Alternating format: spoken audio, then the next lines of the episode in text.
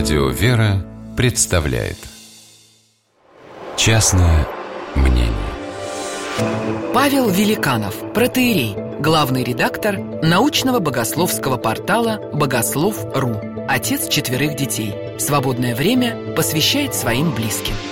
Частное мнение Отец Виктор вкушал прелести кризиса среднего возраста полной чашей.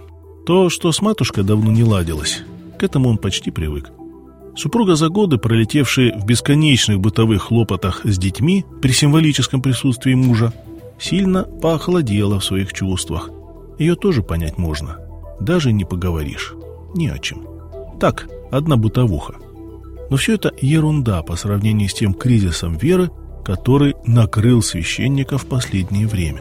Нет, он не собирался слагать сан, уходить из церкви, как это случалось с собратьями в эти непростые агрессивно-безбожные годы. Его беспокоило другое. Бог перестал ему отвечать. Вообще. Все молитвы в пустоту, черную и молчаливую. Хочешь – кричи, хочешь – вой, а в ответ – одно молчание.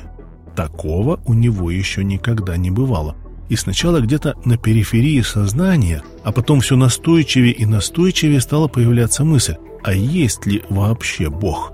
А может все эти религиозные восторги, посещение благодатными состояниями, просто неосознанные игры психики, за которыми нет абсолютно ничего? С этими тяжкими думами батюшка собирался к себе домой, без особой радости, зная, что и там ему лучше не станет. Исповедников сегодня было много, пришлось задержаться после вечерней службы. Недолго подумав, куда бы пристроить две трехлитровых банки варенья, оставленные на помин души, батюшка бережно положил их на переднее сиденье машины, переложив тряпочкой. За рулем его то и дело начинало клонить в сон. Он тер уши, бил себя по щекам, помогало, но ненадолго. Последнее, что он помнил, легкое недоумение где-то в глубинах сознания почему фары встречных машин из левой стороны вдруг стали как-то странно разъезжаться то направо, то налево. Приехавшие на место аварии гаишники задумчиво чесали головы. Да, так влететь на полной скорости в огромный крас по встречке надо еще постараться. Не просто лобовое столкновение. Старая шестерка въехала точно под высокий мост грузовика и ее раздавило опустившейся массой груженного кузова. Слава богу, водитель Краза отделался сильным ударом о рулевое колесо, но и головой крепко приложился к лобовому стеклу. Благо, был пристегнут.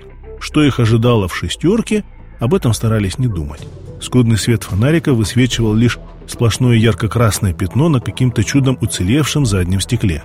Когда через час еле-еле вытащили легковушку, точнее ее остатки, из-под краза, Санитары с безучастными лицами ждали, когда в этом ворохе сложившегося гармошка металла прорежут отверстие.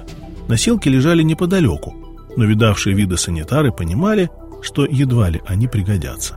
Когда из проема бывшей двери сначала показалась кроваво-красная рука, потом такая же нога, голова, и затем выкатился весь человек, санитаров охватил животный ужас – но когда он поднялся и начал скакать, как ребенок, бросаясь то к гаишникам, то к санитарам, окружающие оцепенели.